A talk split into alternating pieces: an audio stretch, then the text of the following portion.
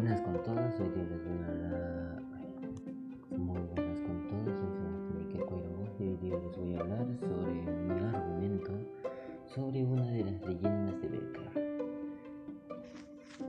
El Monte de las Ánimas. Muy bien, acá Becker nos narra una leyenda que oyó en Soria. Esta historia ocurre en el llamado Monte de las Ánimas, el Día de los Difuntos.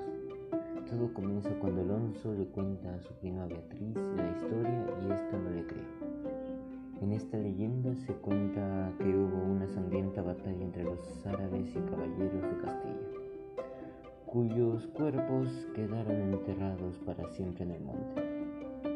Cada día de difuntos, estas almas van en busca de venganza. Muy bien, eso es todo por hoy.